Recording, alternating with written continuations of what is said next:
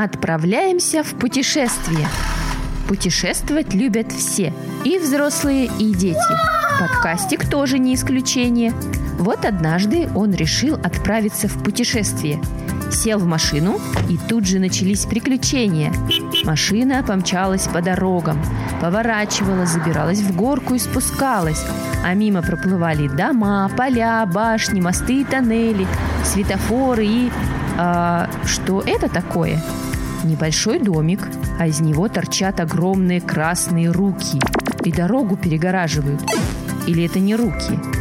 Есть избушка на курьих ножках, а это избушка с красными ручками? Машины к одной руке подъезжают и останавливаются ненадолго, а она поднимается, а потом сама опускается. Вот чудеса! Надо срочно во всем разобраться. Подкатился подкастик поближе, а в избушках-то никакие не бабки-ешки, а самые настоящие добрые волшебницы и волшебники сидят – всех приветствуют, каждому улыбаются и что-то серьезно в своих компьютерах заполняют.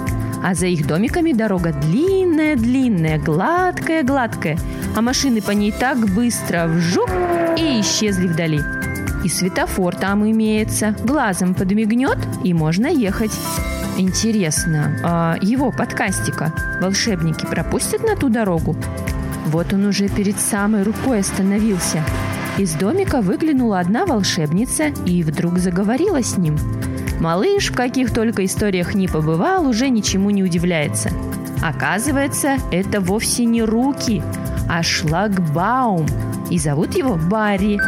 Он работает вместе со своими друзьями Светофор Светофорычем, волшебниками и волшебницами, которые на самом деле кассиры. И просто так они никого на ту чудесную дорогу не пускают – Барри сначала загадывает пять загадок. Знаешь ответ? Тогда и проезжай, пожалуйста. И вот его первая загадка. Кто такой силой обладает, что шлагбаумом управляет? Правильно! Подкастик тоже отгадал. Это кассиры-волшебники. Сначала они все тщательно проверяют, принимают оплату и, если все в порядке, поднимают шлагбаум и мигают светофором. Первая загадка простая. Что же там дальше?